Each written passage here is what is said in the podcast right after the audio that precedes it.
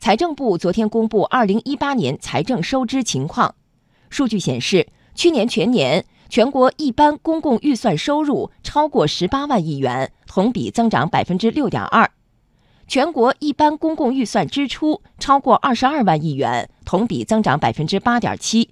财政收入和支出都创下新高。如何看懂这一串串数字？经济之声帮您解读。六问国家账本。来听央广经济之声记者刘百轩的报道。问题一：问收入，受减税降费政策等因素的影响，去年全年全国税收收入增幅比上年回落二点四个百分点，全国非税收入同比下降百分之四点七。不过，全国一般公共预算收入仍然达到十八万三千三百五十二亿元，再创新高，同比增长百分之六点二，比年初预算目标高零点一个百分点，超收一百七十五亿元。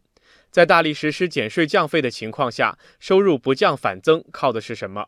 财政部国库司副巡视员李大伟说：“主要是经济运行总体平稳、稳中有进，发展质量和效益提升，为财政增收奠定了税源基础。反映在税种上，全年国内增值税、企业所得税、个人所得税同比分别增长百分之九点一、百分之十、百分之十五点九，分别拉高全国财政收入增幅三个、一点九个、一点一个百分点。”合计对全国财政增收的贡献率达到百分之九十五点八。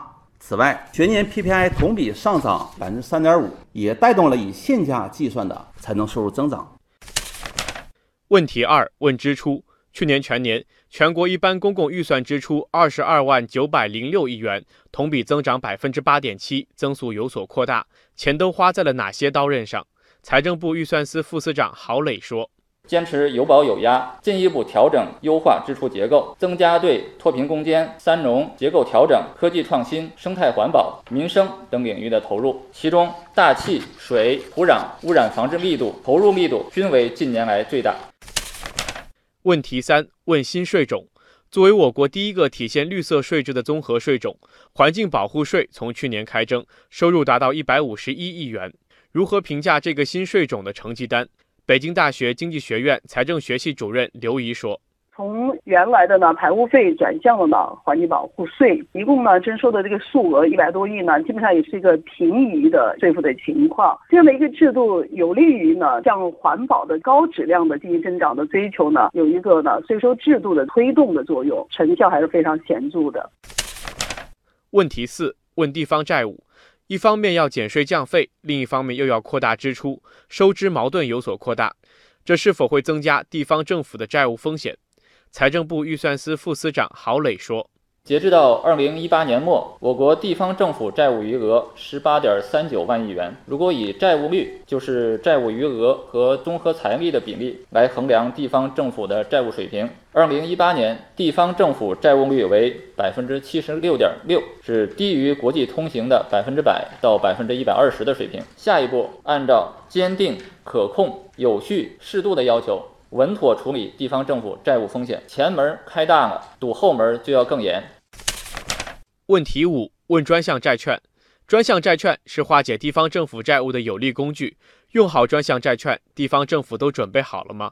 财政部预算司副司长郝磊说。近期，全国人大常委会已经授权国务院提前下达二零一九年新增地方政府债务限额一点三九万亿元，占二零一八年新增债务限额的百分之六十三左右。上述额度已经提前下达各地，经过地方人大审批的法律程序后，各地已经在本月启动了新增债券的发行工作，时间上比二零一八年大幅提前。提高专项债券使用的精准度，优先用于解决在建项目、政府项目拖欠工程款问题。问题六：问展望。从二零一九年看，我国经济发展的外部环境会更加复杂，不确定性会更大，挑战会更多。